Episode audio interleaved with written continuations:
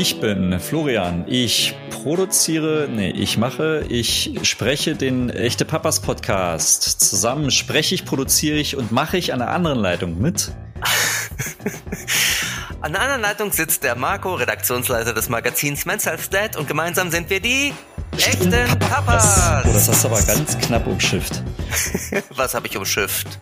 Naja, normalerweise hättest du jetzt alles wiederholen müssen.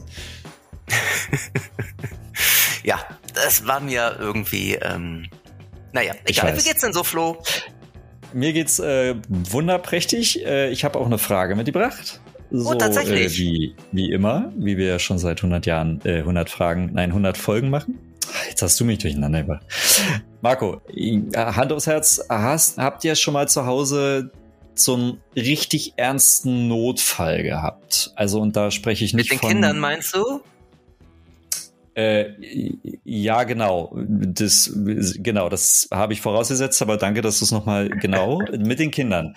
Richtig. Also, ne, du und deine Frau habt ihr schon mal so Blut und Wasser geschwitzt, so ging um Leben und Tod oder was weiß ich irgendwie. Ach so, so, äh, so von wegen Kind ähm, fasst auf die heiße Herdplatte oder fällt vom Wickeltisch oder trinkt drei Liter ähm, ähm, Spüli oder so. Nee, also tatsächlich irgendwie, ja, ja, ich war in der Theorie, in der Theorie kenne ich mich aus, in der Praxis Gott sei Dank nicht. Ähm, wir, wir, hatten natürlich auch mal äh, irgendwas, aber äh, tatsächlich unser großer Vorteil ist, dass wir nur wenige Minuten vom UKE, also vom Universitätsklinikum Hamburg-Eppendorf entfernt wohnen und ähm, man da jetzt keinen Notarzt rufen musste, sondern notfalls ist man da halt hingegangen. Aber nee, wenn ich mich so erinnere, wir hatten wirklich noch nie so ganz, ganz, ganz heikle Situationen. Zum okay. Glück. Und wenn, wenn du jetzt kein UKE in deiner Nähe gehabt hättest oder haben würdest oder wie auch immer, ähm, äh, hättest du dich im Notfall auch ausgekannt? Also hättest du gewusst, was du tun hättest? Ah, ich weiß nicht. Ich bin Komische da ganz schlecht drin. Zeitform. Ja, ja, ich weiß. Aber äh, ich weiß, was du meinst und worauf du hinaus willst und ähm, ähm, wa wahrscheinlich nicht. Obwohl ich schon mehrmals in meinem Leben verschiedene ähm, Erste-Hilfe-Kurse gemacht habe, aber schon bei der stabilen Seitenlage scheitere ich oftmals irgendwie, weil ich nicht weiß, jetzt das linke Bein oder das rechte Bein. Also ich bin tatsächlich recht schlecht vorbereitet, muss man sagen. Okay. Aber gut, dafür haben wir ja wieder ähm, einen, Experten hier heute bei uns in unserer Folge. Ähm, und zwar ähm, den Lukas, der mit seiner Frau, er selber ist Anästhesist. Habe ich es richtig ausgesprochen? Genau. Anästhesist, seine Frau ist äh, Internistin und beide zusammen haben quasi so Online-Kurse ähm, entwickelt, wo es um Erste Hilfe für Kinder Kleinkinder, Säuglinge, Babys geht, also quasi verschiedene Altersstufen. Und ähm, mit ihm haben wir mal wirklich so über Fälle gesprochen, was kann man tun, wenn. Und vor allen Dingen, glaube, zumindest war das für mich ein ganz wichtiger Part, wie kann ich ruhig bleiben im Fall der Fälle, ja. was ja Sehr, meistens nicht so einfach ist. Total wichtig. Ich kann jetzt nicht mehr ruhig bleiben, Flo, sondern ich muss jetzt unbedingt mit Lukas sprechen. Ja, hallo, Lukas. Hallo, Lukas. Schön, dass du da bist. Vielen Dank, freue mich sehr, hier zu sein. Lukas, ähm, du bist Anästhesist vom Beruf und hast mit deiner Frau, sie wiederum ist Internistin, habe ich gelernt, 12 Minutes gegründet. Das ist ähm, eine Online, eine Online-Erste-Hilfe-Kurs für Baby- und Kindernotfälle. Vielleicht magst du uns einmal kurz eingehend etwas über dich erzählen und wie es eigentlich dazu kam, dass ihr beide ähm, quasi auf Online umgestiegen seid. Ja, sehr gern. Vielen Dank schon mal für die kurze Vorstellung.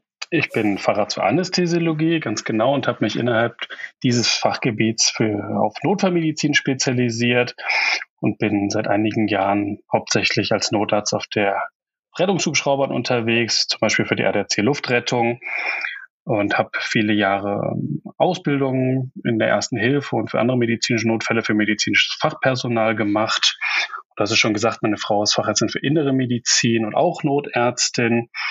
Und äh, natürlich kamen aufgrund unserer Expertise immer mal wieder aus dem Freundeskreis Fragen zu großen und kleinen Bewegchen von den Kindern. Und äh, auch wir haben viel gesehen, sag ich mal, an, an schlimmen Dingen, die passieren können bei Kindern. Und dann haben wir uns überlegt, wie können wir unser Fachwissen transportieren, sodass Eltern da Lust drauf haben, was über Erste Hilfe bei Kindern zu lernen. Und haben, wie du schon gesagt, einen Online-Erste-Hilfe-Kurs gegründet, der heißt 12 Minutes. Und äh, weil wir aus unserer Erfahrung als Eltern wissen, dass äh, es meistens an Zeit mangelt, war es uns ganz wichtig, dass wir ein Online-Format finden, also dass man kann sich diese Videos on Demand angucken. Und das Besondere bei uns ist, dass man eine kleine Notfallübungspuppe mitgeschickt bekommt, an der man alle praktischen Übungen absolvieren kann. Das ist das A und O, weil jeder kann sich das vorstellen in medizinischen Notfällen der Kinder.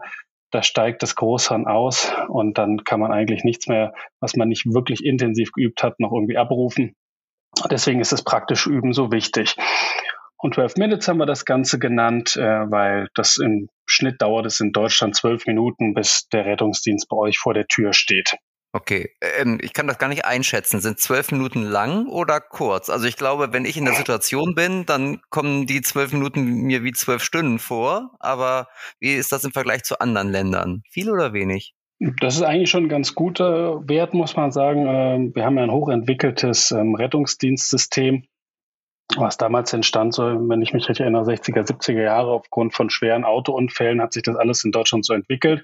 Und wir haben ja auch das Privileg, dass in Deutschland der Notarzt zum Notfallort kommt. Das ist ja nicht in allen Ländern so. Viele haben ja so ein Paramedic-System, wo dann ja von Notfallsanitätern die Patienten eingeladen werden und möglichst schnell in den Notaufnahmen gefahren werden. Bei uns ist das Privileg, dass wir einen Großteil der Medizin schon auf die Straße verlegen.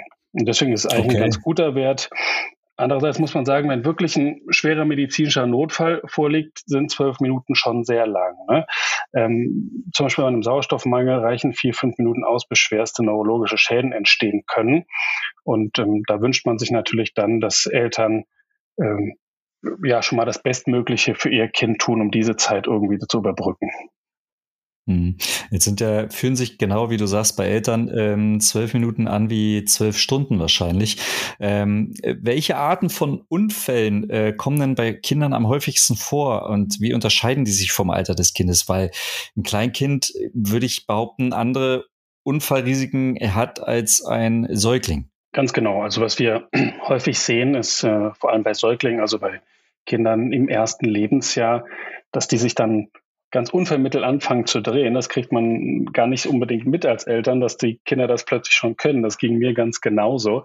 Ähm, und dann kommt ganz häufig vor, zum Beispiel ein Sturz vom Wickeltisch. Ne? Deswegen ist es so wichtig, dass wenn man dann, wenn was runterfällt vom Wickeltisch, immer eine Hand auf dem Baby lässt, äh, während man sich bückt, damit da nichts passieren kann. Weil ein Wickeltisch ist doch häufig schon recht weit oben und äh, Stürze aus großer Höhe können wirklich mit schweren Folgen einhergehen, mit schweren Verletzungen. Und Sturz aus großer Höhe ist bei Kindern schon doppelte Körpergröße.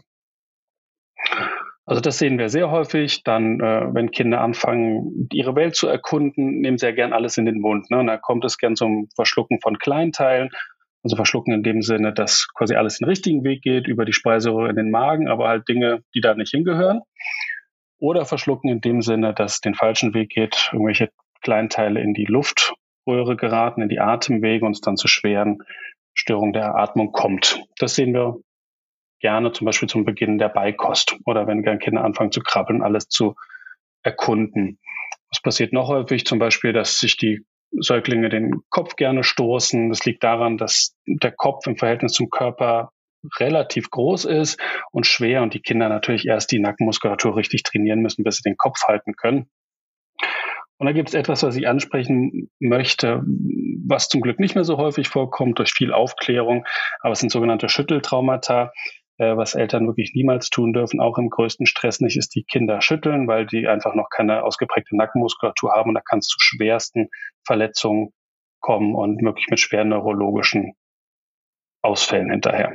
Ah, okay. Wovon ich ja Albträume immer hatte, als mein Sohn geboren wurde und noch ganz klein war, war dieses, dieser plötzliche Kindstod. Also das schwebte über uns sozusagen, es war schrecklich, fand ich. Ähm, aber habt ihr damit viel zu tun oder kommt ihr da immer zu spät? Hm, also Läuft bei einer Alarmierung, Notfall, oder? Hm? Genau, das ist ein Notfall, absolut. Und, und eine Alarmierung zum plötzlichen Kindstod ähm, ist natürlich auch für Rettungskräfte extrem belastend. Und als Hubschraubernotarzt sehe ich das tatsächlich relativ häufig, muss ich sagen. Ich habe einige Reanimationen bei so kleinen Säuglingen mit plötzlichem Kindstod schon gehabt. Und wenn wir dazu alarmiert werden, bedeutet es ja tatsächlich, das Kind ist leblos. Ne? Und deswegen sollten die Kinder dann eine wieder, äh, die Eltern eine Wiederbelebung schon begonnen haben, bis wir da sind. Ne? Ähm, man muss sagen, dass das in den seltensten Fällen gelingt. Ähm, deswegen ist die Prävention des plötz plötzlichen Kindstods so wichtig. Wir haben uns mhm. auch viele Sorgen darüber gemacht. Unsere Zwillinge waren natürlich auf Frühchen. Das ist ein Risikofaktor. Äh, wir haben dann so Überwachungssysteme gehabt. Ähm, da kann man jetzt halten, was man davon will, aber uns war das wichtig, ähm, dass die Kinder da einigermaßen gemonitort sind. Und ich bin natürlich als Anästhesist auch sowieso ein ja, ein Freund von Monitoring, das bringt der Beruf so mit sich. Ich möchte immer gern wissen, ob jemand atmet und wie so der Sauerstoffkonzentration im Blut ist. Ähm, das war mir wichtig. Ähm, aber halt auch Dinge wie, dass die Betten nicht überladen sind, dass es äh, nicht zu heiß ist im, im äh, Kinderzimmer, dass nicht geraucht wird. Ähm, gibt viele Dinge, die man für Prävention tun kann und ähm, das ist viel besser, als wenn es wirklich zum plötzlichen Kindstod kommt. Mhm. Jetzt haben wir ganz viel Säugling, ähm. Ähm, wie sieht's so? Ich habe jetzt hier so einen Sechsjährigen, der heute auch gerade ganz viel draußen und durch die Gegend gefetzt ist mit seinem Kumpel und sich auch dementsprechend sehr häufig hingelegt hat. Ähm, Gibt da irgendeine Kategorisierung oder sagt man einfach, naja, also wenn sich ein Sechsjähriger beispielsweise durch den Garten äh, bewegt, dann ist alles eigentlich ein Risiko, die gesamte Umwelt eigentlich. Ja, du sagst es gerade, äh, Sechsjährige wollen natürlich äh, die Umwelt erkunden, haben viel Spaß dabei, können natürlich auch Gefahren nicht richtig einschätzen. Ähm, allerdings kann man in dem Alter ja schon ganz gut aufklären. Ähm, und für uns Notärzte ist sechs Jahre auch ein Alter, ähm, da schnauft man schon mal erstmal durch und sagt, okay, ähm, das kann man ganz gut handeln. Das sind eher die ganz kleinen ähm, oder so bis vier, fünf, wo man sich wirklich schwere Sorgen macht. Und äh, Stürze, wie du sagst, in, beim, beim Grundschulalter mit das häufigste, auch Treppenstürze, Fahrradstürze, da ist natürlich immer darauf zu achten, dass Kinder unbedingt einen Helm tragen. Also das mag jetzt ein bisschen komisch klingen, aber wenn ich äh, im Notarzt Auto dann ein Fahrradfahrer, ein Kind sehe, was ohne Helm Fahrrad fährt, dann halte ich auch an und sage, ob wir uns heute nochmal wiedersehen möchten. Und ähm, da versuche ich tatsächlich ein bisschen Aufklärung zu betreiben. Äh, mag ein bisschen komisch sein, aber ähm, ja, jedes Kind, was mit Helm fährt, ist wichtig ne, und richtig mhm. für mich. Was kommt noch häufig vor? Wir waren ja noch nicht so bei dem Alter zwei, drei, vier Jahre alt. Ähm, da, was da zum Beispiel ganz häufig vorkommt, sind Verberührungen, Verbrennungen. Ne? Also wenn man Glaswasserkocher hat oder dann die Glaskanne ähm, befüllt mit kochendem Wasser und die Kinder stehen direkt unter dieser Platte, Tischplatte zum Beispiel oder in der Küche, dann platzen diese ähm, Gefäße gerne und dann kriegen die Kinder das ganze heiße Wasser ab. Das kommt sehr häufig vor. Ja, oder die Kinder ziehen an den Kabeln ne, von den Küchengeräten und dann ähm, kippt der Wasserkocher oben und das Wasser über die Kinder. Das sehen wir ähm, auch in dem Alter natürlich verschlucken dann, wenn sie dann anfangen in der Küche ähm, äh, die, die Schubladen aufzumachen oder die Fächer und dann dann die Reinigungsmittel erkunden wollen und so. Ähm, das es sind ja wirklich die, es sind ja wirklich die Klassiker, Lukas, oder? Also auch schon, als du das mit dem Wickeltisch, mit dem Fallen vom Wickeltisch irgendwie, das hört man ja nun ständig und man denkt immer so, das kann doch eigentlich niemandem mehr passieren oder auch das Schlucken von von Putzmitteln, weil ähm, man da ja schon irgendwie sehr drauf bedacht ist, aber es scheint nicht auszusterben diese Unfälle. Interessanterweise. Nee, es, es, reichen ja manchmal Bruchteile von Sekunden, in denen man als Eltern nicht aufpasst und das ist auch völlig mhm. normal. Also wenn das große Kind dann zum Beispiel was möchte, dann lässt man das Kleine mal für eine Sekunde aus den Augen und schon ist es passiert. Mhm. So viel, so gut kann man gar nicht aufpassen, sage ich mal.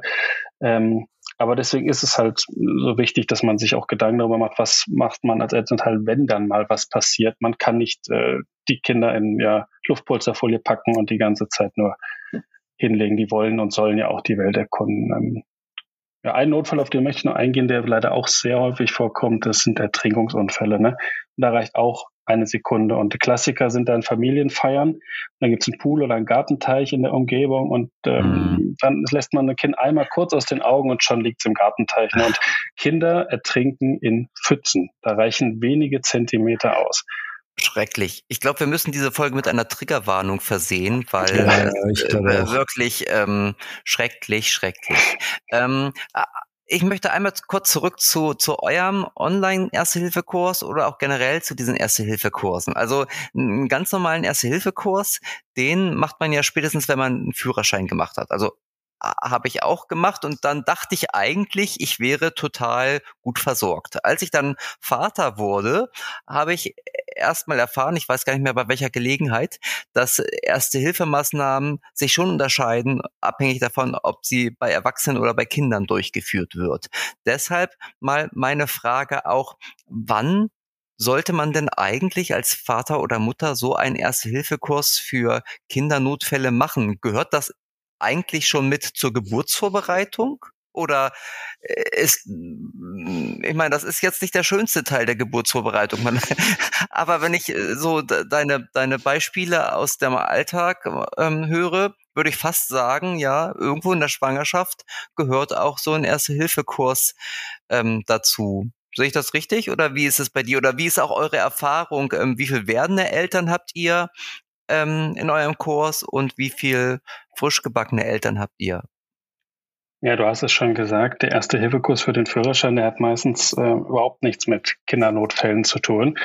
Und Kinder das ist jetzt so ein, Abgespro äh, ja, so ein Spruch, den, der ist ein bisschen abgedroschen, den kennen alle aus dem Rettungsdienst. Kinder sind keine kleinen Erwachsenen. Äh, man kann das Wissen, was man da erlernt hat, nicht eins zu eins auf Kinder übertragen. Also, ähm, Notfälle bei Erwachsenen entstehen meistens aufgrund von Herzproblematiken. Bei Kindern sind es meistens Störungen der Atmung und da hat man eine ganz andere ähm, Herangehensweise an diese Notfälle, muss man sagen. Dann ist es natürlich so, dass so ein Kurs oft irgendwie acht Stunden am Wochenende ist und ähm, naja, wir wissen alle, dass es für Eltern nicht unbedingt abbildbar ist. Und in unserem Online-Kurs ähm, ist tatsächlich sehr gemischt. Ne? Da sind werdende Eltern dabei, aber natürlich hat man sehr viel zu tun in der Geburtsvorbereitung. Da sind aber auch Eltern dabei, die schon äh, Kinder haben. Manchmal machen das auch dann fürs zweite Kind, wenn schon ein bisschen mehr Routine da ist. Ähm, unsere Wunschvorstellung wäre natürlich, dass jeder ähm, bei der Geburt des Kindes dann schon ein bisschen Erste-Hilfe-Know-how hat. Ähm, es ist aber wichtig, gar nicht mal, dass man das einmal gemacht hat, sondern der entscheidende Punkt ist eigentlich, dass man immer und immer und immer wiederholt. Denn wissenschaftliche Studien zeigen ganz klar, dass die Handlungskompetenzen, die man erlernt in solchen Erste-Hilfe-Kursen, nach aller spätestens sechs Monaten wieder massiv abgenommen haben. Ne, also das aber ich kann ja nicht alle sechs Monate einen Kurs machen, oder?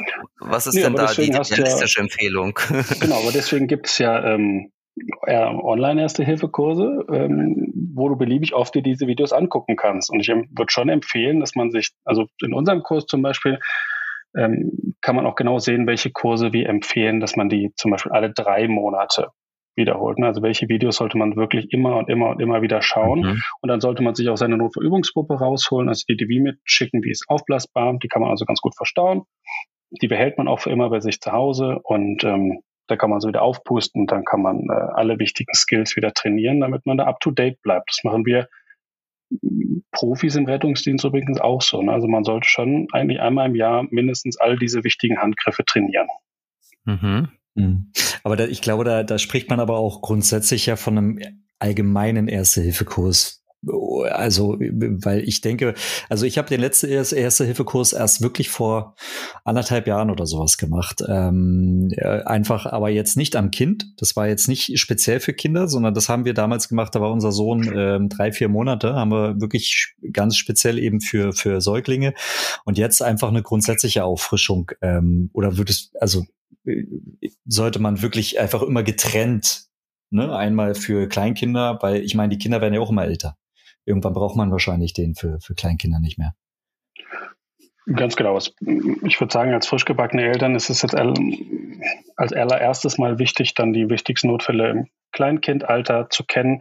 Die Erste-Hilfe-Kurse für Erwachsene, ähm, die haben meistens keine Inhalte die sich irgendwie auf Kinder beziehen. Ne? Und wie ich vorhin sagte, dann, man kann das auch nicht übertragen. Ne? Also die meisten Erste-Hilfe-Kurse für also Kindernotfälle, die gehen schon vom Säugling, sage ich mal, bis zur Pubertät. Ne? Also da kriegst du schon alles Wichtige beigebracht. Es gibt ja auch wichtige Handgriffe, die unterscheiden sich je nach Alter des Kindes. Wenn ich zum Beispiel mal auf die, auf die Aspiration eingehen darf, also verschlucken in dem Sinne, dass etwas in die Luftröhre gelangt und dann es zu schweren Hustenattacken oder zu Atemnot kommt, dann ist es so, dass man bei Säuglingen was anderes macht als bei kleinen Kindern. Säuglinge bis ein Jahr sollte man den Kopf Tieflage bringen, am besten auf dem eigenen Arm und dann fünf kräftige Schläge auf den Rücken. Bin ich Meister Aber, drin. Bitte? Da bist Bin du Meister, Meister drin. drin. Mhm. Alles klar. Aber bei größeren Kindern kann man dann auch schon das Heimlichmanöver anwenden, was man bei Säuglingen nicht machen darf, weil die Verletzungsgefahr zu groß ist. Also man lernt schon in so Erste-Hilfe-Kursen für Baby- und Kindernotfälle dann, was ist wichtig in welchem Alter. Die Kurse für Erwachsene würde ich jetzt für Kindernotfälle nicht empfehlen, das lässt sich nicht übertragen. Also ich äh, habe immer das, äh, die, die Angst davor gehabt, wenn wirklich was eintritt, dass ich dann wahrscheinlich erstmal irgendwie gar nicht handlungsfähig bin. So, ähm, natürlich in der Schwere des Unfalls, das ist, glaube ich, die größte Angst der Eltern, würde ich mal behaupten. Ich weiß nicht, wie es bei dir ist, Marco. Du hast vorhin ja auch schon gesagt, ihr hattet natürlich auch gewisse Angst, aber jetzt grundsätzlich, keine Ahnung, Kind stürzt die Treppe runter oder fährt mit dem Fahrrad. Gerade jetzt, wo der, wo die, wo die heizen und dann ne, ähm, irgendwie hinfallen, auf die Straße fallen, Auto kommt. So, das ist mein größt, meine größte Angst ehrlich gesagt, gerade hier in der Großstadt. Ähm, was ähm, oder, oder wie können Eltern bei einem Unfall angemessen handeln? Äh, so schnell wie möglich handeln quasi, ähm, um die Verletzung ihres Kindes ähm, quasi äh, oder schon mal irgendwie, keine Ahnung, ähm, erst zu behandeln oder so. Wie, wie, wie geht das angemessen? Weil ich meine, Sauerstoffzufuhr zum Hirn wahrscheinlich in dem mhm. Moment ist ja relativ null bei den Eltern. Genau, und, und tatsächlich auch unabhängig von der Verletzung, oder Flo? Also ich meine, ja, dass total, man die Verbrennung anders ja, behandelt genau. als ähm, ja, wenn jemand da am, am Putzmittel nascht, ist ja klar. Aber gibt es so drei Grundregeln, die man immer beherzigen muss, egal was passiert? Ach, danke, genau das habe ich gesucht. Bitte. Ja, gerne. ist natürlich schwierig, das zu pauschalisieren. Äh, die erste Regel wäre ähm, versuchen, irgendwie die Ruhe zu bewahren. Jetzt wird meine Frau lachen, wenn sie das hört, weil äh, trotz meiner äh, langjährigen Erfahrung als Notarzt äh, setzt es bei mir aus, wenn sich meine Kinder was tun. Ne? Also ähm, da kommt auch bei mir irgendwie nicht mehr besonders viel Sauerstoff im Gehirn ein. Ich weiß auch nicht warum. Ähm, das beruhigt ehrlich gesagt ja, gerade ein bisschen. Genau, also ähm, jedes Mal äh, ja, hat meine Frau das dann gemanagt, ähm, wenn es um die eigenen Kinder geht. Da setzt es bei mir auch aus. Aber irgendwie versuchen, die Ruhe zu bewahren, ähm, so schwer das klingt. Dann ist natürlich Eigenschutz wichtig. Und es bringt nichts, wenn man dann als Elternteil gleich daneben liegt, wenn irgendwas passiert. Ne, zum Beispiel Stromanfälle wäre da so ein, ein Thema. Dann Überblick muss man sich verschaffen über die Situation und irgendwie diese Unfallstelle versuchen abzusichern, dass nicht noch mehr passiert. Äh, und dann auch schon zügig den Rettungsdienst alarmieren, wenn es wirklich so schlimm ist, dass man jetzt das Gefühl hat, das ist ein, das ist ein Fall für den Rettungsdienst, ähm, dann zügig alarmieren und dann mit den Erste-Hilfemaßnahmen beginnen. Und ähm, ja, so, eine, so eine, ein paar Dinge, wo man immer den Rettungsdienst anrufen sollte, sind zum Beispiel ähm, spritzende Blutungen, also Blutungen, die mit großem Blutverlust einhergehen können, ähm, Störung der Atemfunktion, also wenn man das Gefühl hat, das Kind kriegt nicht mehr richtig Luft oder die Lippen werden blau. Äh, das ist so, oder die, die Atemfrequenz, also die Atemzüge pro Minute äh, sind über 40 zum Beispiel. Ähm, das ist so etwas, wo man wirklich hellhörig werden muss. Ähm, Störung der Kreislauffunktion, große Knochenbrüche. Äh, das sind natürlich Dinge, wo man unbedingt den Rettungsdienst alarmieren sollte. Mhm. Da kann man gar nicht viel tun als Elternteil, außer ähm, ja, beim Kind zu bleiben, ihm gut zuzureden, Sicherheit äh, zu geben ähm, und äh, dann auf das Krankheitsbild angemessen schon mal medizinische Erstversorgung zu machen. Das kann man aber nicht verallgemeinern, das kommt dann wirklich auf die Krankheit mhm. drauf an. Aber Lukas, du hast gesagt, Ruhe bewahren. Also das fällt mir ja schon schwierig, wenn sich niemand bei uns im Haus verletzt, sondern wenn der normale Familienalltag so seinen Gang geht und ich im Chaos versinke. Schon da ähm, ist Ruhe bewahren manchmal ganz schön schwierig für mich. Wie mache ich denn das dann erst in so einer Notsituation? Also hast du da einen Tipp, wie man wirklich, ähm, wenn das Kind blutend oder was auch immer vor einem steht, da noch die Ruhe bewahrt? Ja, es ist natürlich schwierig. Ich habe ja selber schon gesagt, dass es das auch für mich ähm, schwierig ist. Ich versuche genau, vielleicht dann, sollten wir mit deiner Frau mal kurz sprechen. Vielleicht weiß ich besser. Die ist gerade leider nicht hier, aber ähm, ich versuche mich dann natürlich ähm, darauf zurückzubesinnen, was ich, was ich gelernt habe, wie man solche Dinge ähm, erst versorgt. Und ähm, das ist vielleicht auch etwas, was Eltern dann in so einem Notfall tun können. Ich habe das schon mal gehört. Ich weiß jetzt, was ich tun muss. Sich irgendwie kurz versuchen zu besinnen. Ähm, ähm, und einen Rettungsdienst zu alarmieren. Da sitzen übrigens immer Profis in der Leitstelle. Ne, ähm, das sind meistens auch ausgebildete Rettungsfachkräfte und die können einem dann auch schon weiterhelfen auf der Anfahrt. Ne, also bis der Rettungsfachpersonal da ist, können die einem schon richtig professionell Tipps geben, was jetzt zu tun ist. Okay, aber wenn ich das richtig verstehe, ist so ein Erste-Hilfe-Kurs nicht nur wichtig, um die Fähigkeiten zu erlernen, sondern halt auch, um sich das Wissen anzueignen, weil das mir dann die Ruhe gibt, die ich vielleicht im Notfall ansonsten nicht an den Tag lege. Super zusammengefasst. Ja, Ach, so super, cool. Also richtig verstanden, schön. Also das ist, als würdest du Marco Auto fahren. du bist noch nie mit mir Auto gefahren. Gut.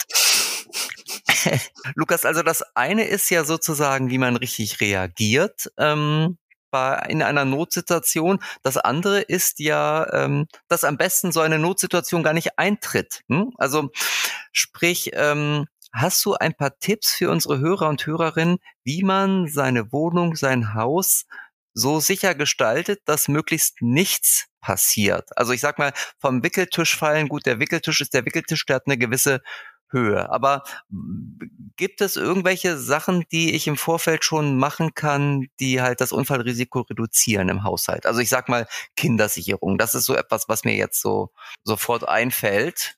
Genau, es gibt, ähm, gibt viele Möglichkeiten, die Wohnung kindersicher zu machen. Und da ist natürlich Prävention das A und O. Ähm, und was man sehr häufig liest und was ich tatsächlich auch gemacht habe, ist sich mal ähm, die Wohnung aus der Perspektive des Kindes anzuschauen. Also tatsächlich mal auf den Boden zu legen und zu gucken, ja, wo kommt denn mein Kind schon ran? Ähm, und dann natürlich die Klassiker, ähm, Steckdosenschutz, ähm, Fenstersicherung, also dass die Kinder nicht selber Fenster öffnen können, ähm, Herdschutz oder nur auf den hinteren äh, Herdplatten kochen, ähm, Ecken- und einen Kantenschutz für die Tischplatte. Also meine Horrorvorstellung war immer, dass die Kinder sich immer den Kopf an der, an der spitzen äh, Wohnzimmertisch stoßen, wenn sie da unterwegs sind. Deswegen einfach mal nach unten und gucken, äh, wo kommt mein Kind überhaupt schon ran und was, was äh, ah, kann es aufreißen. Ne? Äh, also einfach zum, mal auf allen Vieren durch die Wohnung krabbeln. Ganz genau. Oder kniend. Mhm. Ja. Und viele Kinder haben ja auch die Phase, wo sie dann äh, intensiv mithelfen möchten. Das ist ja auch ganz normal. Äh, und dann anfangen zum Beispiel die Küche auszuräumen. Und dann bietet sich natürlich eine Schublade an, in der zum Beispiel nur so Brotdosen oder sowas aus Plastik sind, wo das Kind dann aktiv äh, ausräumen darf, wo dann auch keiner irgendwie was dagegen hat. Ähm, und da kann man ja die Kinder dann in die richtige Richtung versuchen zu lenken. Ähm, ansonsten gibt es bei Babys und Kleinkindern natürlich auch immer noch Dinge, auf die man zum Beispiel bei den Spielsachen achten sollte, so Sicherheitshinweise. Da gibt es dann ähm, so DIN-Nummern oder CE-Kennzeichen, dass die das Spielzeug zum Beispiel Schweiß und Speichel echt lackiert ist. Also es kann ruhig in den Mund genommen werden, da sind keine Giftstoffe drin. Auf solche Sachen kann man achten. Ähm, ansonsten, wie ich schon gesagt habe, Babys eigentlich beim Wickeln nicht unbeaufsichtigt lassen und vor allem beim Baden niemals unbeaufsichtigt lassen. Schon viele Notarzteinsätze gehabt, wo dann große Kinder mit kleinen Kindern zusammen mit der Badewanne saßen und die Eltern rausgegangen sind. Also die Verantwortung kann man den großen Geschwisterkindern nicht übergeben. Ähm, wenn Wasser im Spiel ist, Kinder keine Sekunde aus den Augen lassen. Ja, dann natürlich so kindersichere Küche ist ein Thema, scharfe Gegenstände, Messerscheren außer Reichweite lagern, Reinigungsmittel so lagern, dass die Kinder nicht drankommen, Medikamente in abschließbaren Schränken verstauen, und wie ich gesagt habe, vorhin Wasserkocher, herabhängende Kabel, sowas immer sichern äh, bei kleinen Kindern. Ne? Bei Grundschulkindern oder etwas älteren Kleinkindern kann man dann natürlich eher den Fokus auf ähm, Aufklärung legen. Ne? Also wirklich den, den Umgang mit gefährlichen Dingen, wie zum Beispiel Messern, ähm, Schulen, also unsere sagen zum Beispiel auch immer, weil sie wissen schon Dinge, die sie nicht dürfen, dann sagen sie, wenn ich groß bin, Papa, dann darf ich dieses und jenes, zum Beispiel mit dem Messer schneiden oder ähm, ja, also da kann man ja die Kinder schon mal richtig heranführen und dann aufklären. Ähm, bei den Klettergerüsten, zum Beispiel auf dem Spielplatz, ist es so, ähm, Kinder sollen ja auch hochklettern. Da muss man, auch wenn es vielleicht ein Klettergerüst ist, wo sie vielleicht noch ein bisschen zu klein dafür sind, aber sie es noch nicht sehen, na, dann unterstützt man halt dabei oder sichert nach unten ab, aber man muss die Kinder ja nicht immer wegreißen, äh, nur weil es noch nicht für sie geeignet ist, da als Eltern einfach ein bisschen lehrt sein. Ja, Fokus auf die Straßenverkehrsordnung legen, ne, das ist ganz klar mit Schulkindern, ähm, Schulweg nicht am Anfang alleine gehen lassen. Solche Dinge wichtig und natürlich Alltagsgegenstände irgendwie. Ne? Also Kerzen, Feuer, Medikamente, das habe ich gesagt. Aber größere Kinder dann im Umgang damit irgendwie schulen. Hm. Wo wir gerade dabei sind beim Schulen, bei dem Ermutigen, also ähm, das, das, das Ermutigen oder das, das Schulen an sich, das klingt immer so einfach, aber wie, wie, wie, wie mache ich das eigentlich? Ähm, weil ich kann ja nicht so, ich kann, also ich muss ja selber quasi aufpassen, wie ich es sage, weil ich möchte ja keine Panik verbreiten. Ne? Also das, das, die Kinder, die nehmen das ja sofort auf und, und, und merken, oh, Mama, Papa haben da Angst. Ähm, ist Panik da der beste äh, Lehrer oder ähm, gibt es andere? Andere Möglichkeiten, die zu sensibilisieren? Na, Panik ist natürlich nie äh, gut, aber ähm, ich weiß ganz genau, was du meinst. Ich war am Anfang auch so. Ich musste das natürlich auch als Neulingspapa dann irgendwie lernen, dass man äh, nicht sofort ausflippt, wenn das Kind irgendwie das Messer in die Hand nimmt, weil dann erschrecken sie sich im Zweifelsfall noch und fügen sich Verletzungen zu, sondern auch da genau. wieder Ruhe bewahren, so schwer es ist ähm, und dann äh, ein Kindermesser in die Hand drücken und sagen, guck mal hier, so kannst du das und jenes schneiden und wenn du ein bisschen älter bist, dann nehmen wir das scharfe Messer in die Hand und ähm, oder dann, wenn sie dann ein bisschen älter sind, erstmal gemeinsam und dann auf die Gefahr aufmerksam machen, aber natürlich mit Ruhe und irgendwie Sachverstand die Kinder unter Aufsicht anlernen. Ich würde ganz gerne mal den Spieß ein bisschen umdrehen. Bisher haben wir ja immer oder sind wir immer davon ausgegangen, dass dem Kind was passiert. Hm? Und das ist ja sozusagen auch das, was ihr in euren Online-Kursen vermittelt. Ähm, nun kann es ja aber auch mal sein, ne? man weiß, die meisten Unfälle passieren im Haushalt und nicht nur den kleinen, sondern auch den großen, dass mir als Vater oder als Mutter was passiert und ich vielleicht aber alleine mit dem Kind bin. Ist das ein Thema bei euch in euren Kursen? Und ähm, wenn ja, was gibt es da zu beachten? Also ich will ja auch, also ich weiß nicht, was mir im Haushalt passieren kann, aber wenn ich dann plötzlich blutend vor dem Kind stehe, dann kriegt das ja auch einen Schock. Ähm, Oder bist bewusstlos, ne? Äh, ich will ja jetzt, also wir wollen jetzt hier keine Schrecken, wir wollen keine Schreckensszenarien hier, hier ausmalen, finde ich. Sehr ein ernstes Thema. Ähm, aber muss ich irgendwie mein Kind darauf vorbereiten oder kann ich es darauf vorbereiten oder in so einer Ausnahmesituation, die mich betrifft, ähm, was kann ich da tun, um damit mein Kind nicht auch noch irgendwie ähm, in Mitleidenschaft gezogen wird? Hm super wichtiges Thema. Ähm, das ist bei unserem Kurs jetzt zum Beispiel ähm, ja nicht so richtig äh, Thema bisher. Ähm, der richtet sich wirklich an Eltern, die kleine Kinder bekommen. Aber es gibt natürlich äh, ganz tolle Bücher, die äh, Kinder an Erste Hilfe heranführen können. Ähm, und soweit ich weiß, gibt es auch Kurse speziell für Kinder in Erster Hilfe. Und es gibt ja auch eine ganz tolle Kampagne, ähm, rette dein Leben, rettest du meins, ähm, die sich dafür einsetzt, dass ähm, Erste Hilfe und Reanimationsunterricht schon in der Schule unterrichtet wird, spätestens ab der siebten Klasse. Und es gibt ja auch Länder, auch in der EU, die da schon mit gutem Beispiel vorangehen, wo das ganz normal in der Schule unterrichtet wird und die Kinder haben da großen Spaß dran und entwickeln da großes Selbstvertrauen im Umgang mit medizinischen Notfällen. Ähm, mhm. Für zu Hause würde ich empfehlen, die Kinder, den Kindern zu zeigen, wo ist die Liste mit den wichtigsten Telefonnummern. Das empfehlen wir übrigens auch für Eltern. Immer am Kühlschrank zum Beispiel eine Liste hängen zu haben ähm, mit den wichtigsten Notfallnummern, ne? zum Beispiel von den Nachbarn. Das wissen dann auch die, ähm, kann man, können die Kinder ja auch wählen. Ne? Oder äh, wo ist die nächste Kinderklinik? Wie komme ich dahin? Ähm, wie ist die Nummer vom Rettungsdienst? Wie ist die Nummer vom Giftnotruf?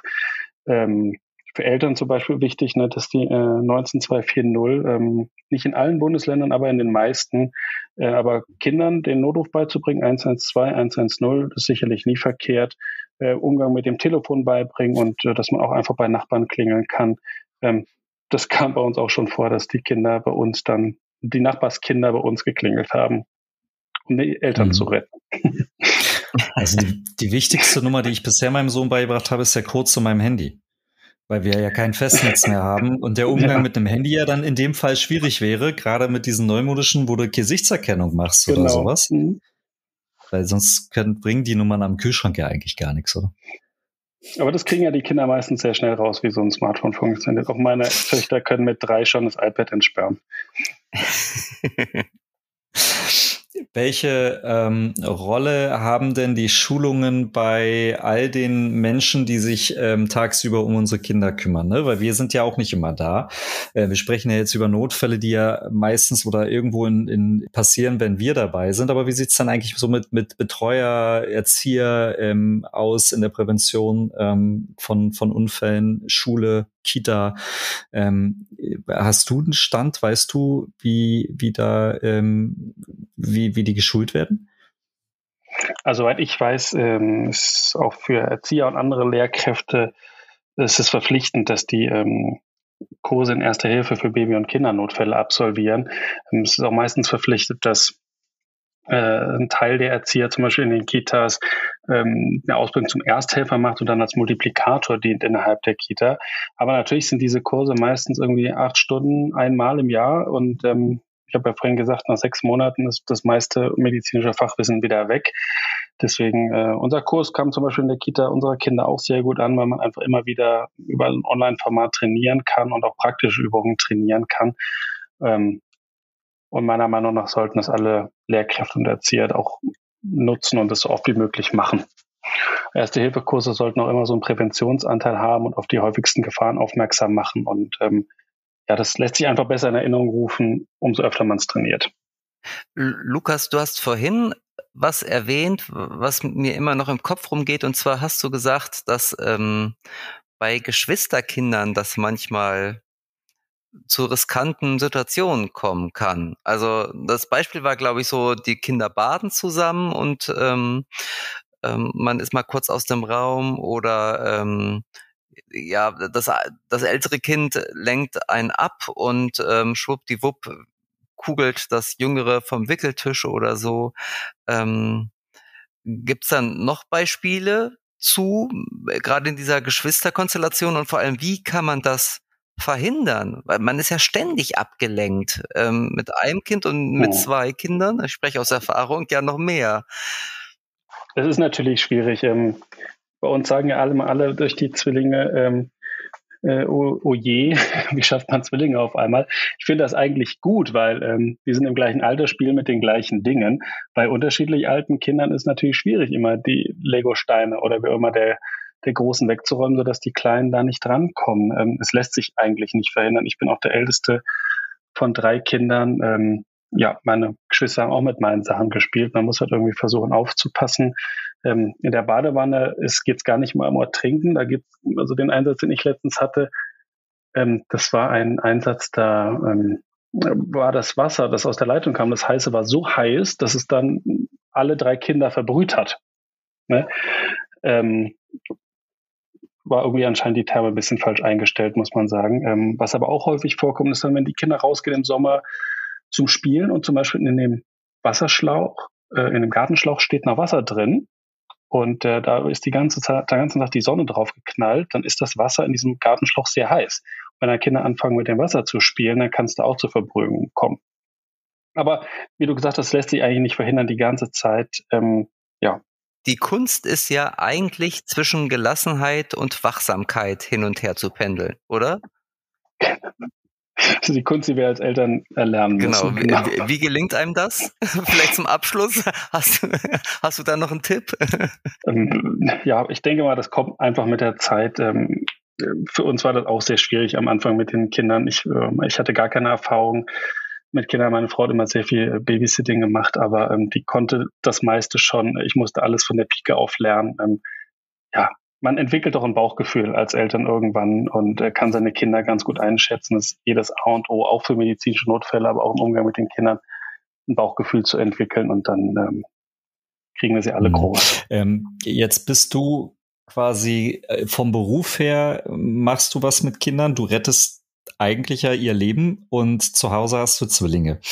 Wie kannst du das voneinander abgrenzen? Marco hat vorhin seine Trigger Momente gehabt, ich habe meine Trigger-Momente gehabt. Äh, wie, wie, wie, wie schaffst du das, da dich quasi wieder runterzuholen, würde ich mal behaupten, nach so einem Tag? Ja, ist natürlich nicht immer ganz einfach. Nach vielen Jahren im Rettungsdienst hat man irgendwie gelernt, damit umzugehen. Ähm, ich habe natürlich auch das Glück, dass meine Frau auch Notärztin ist und äh, wenn wir dann über schwierige Einsätze sprechen, versteht sie, wovon ich rede und kann mich da ein bisschen auffangen. Ähm, äh, andererseits muss ich sagen, gab es auch schon Kindereinsätze, wo ich dann, wo wir dann den Hubschrauber erstmal außer Dienst genommen haben, weil wir alle nicht mehr konnten. Mhm. Ähm, sowas kommt vor. Ne? Dann ist auch keiner böse, ähm, wenn man mal kurz für sich selber irgendwie sorgen muss. Ähm, ich habe auch schon dann ja einen FaceTime-Anruf zu Hause gemacht, mit den eigenen Kindern gesprochen, wenn es gar nicht mehr ging, um sich mhm. da, dann sag ich mal, steigt die gute Laune direkt wieder und ähm, ja, irgendwie lernt man aber damit umzugehen. Eigentlich, wenn ich zu Hause die Tür aufschließe, ähm, liegen die Einsätze hinter mir. Okay. Ähm, ich habe, muss ich ganz ehrlich gestehen, ich habe einmal in meinem Leben oder seit, seit mein Sohn quasi auf der Welt ist, einmal den Notarzt gerufen. Ähm, aber das war eher, glaube ich, ein Fehlanruf, wofür mich wahrscheinlich deine Kollegen in dem Fall äh, nicht sonderlich gemocht haben, weil mein Sohn nämlich irgendwie scheinbar seinen ersten Wutanfall hatte und ich aber nicht das einordnen konnte, weil ich dachte, er würde aus Schmerzen schreien und dann, ähm, als die Jungs dann vor uns standen und das waren schon große Schränke, die dann ähm, durch die Tür kamen mit den Koffern, ähm, da war er plötzlich ganz vergnügt und und äh, grinste sie dann auch an. Ähm, kommen solche Fälle öfters oder kommen solche Fälle vor? Hast du sowas schon mal selber gehabt oder war das jetzt nur bei mir so? Nee, natürlich kommt sowas ähm, vor. Ähm, es ist auch keiner böse im Rettungsdienst, wenn man äh, gerade bei Kindernotfällen einmal zu oft anruft. Ist es eher dann eine Erleichterung. Ne? Kindereinsätze ist für uns alle ähm, eine Besonderheit. Es gibt nur ganz wenige ähm, Kindernotarztwagen, also wo tatsächlich Kinderärzte, die notfall- und intensivmedizinisch geschult sind, zu einem kommen, sondern das sind meistens nicht Kinderfachärzte und ähm, ist für uns alle was Besonderes. Nun bin ich als Anästhesist nun in Kinderanästhesie und solchen Dingen geübt, aber das geht nicht allen Kolleginnen und Kollegen so und äh, wenn nichts ist, sind wir alle erleichtert und äh, es reißt einem keiner den Kopf ab, wenn man einmal zu oft zu einem Kindereinsatz kommt.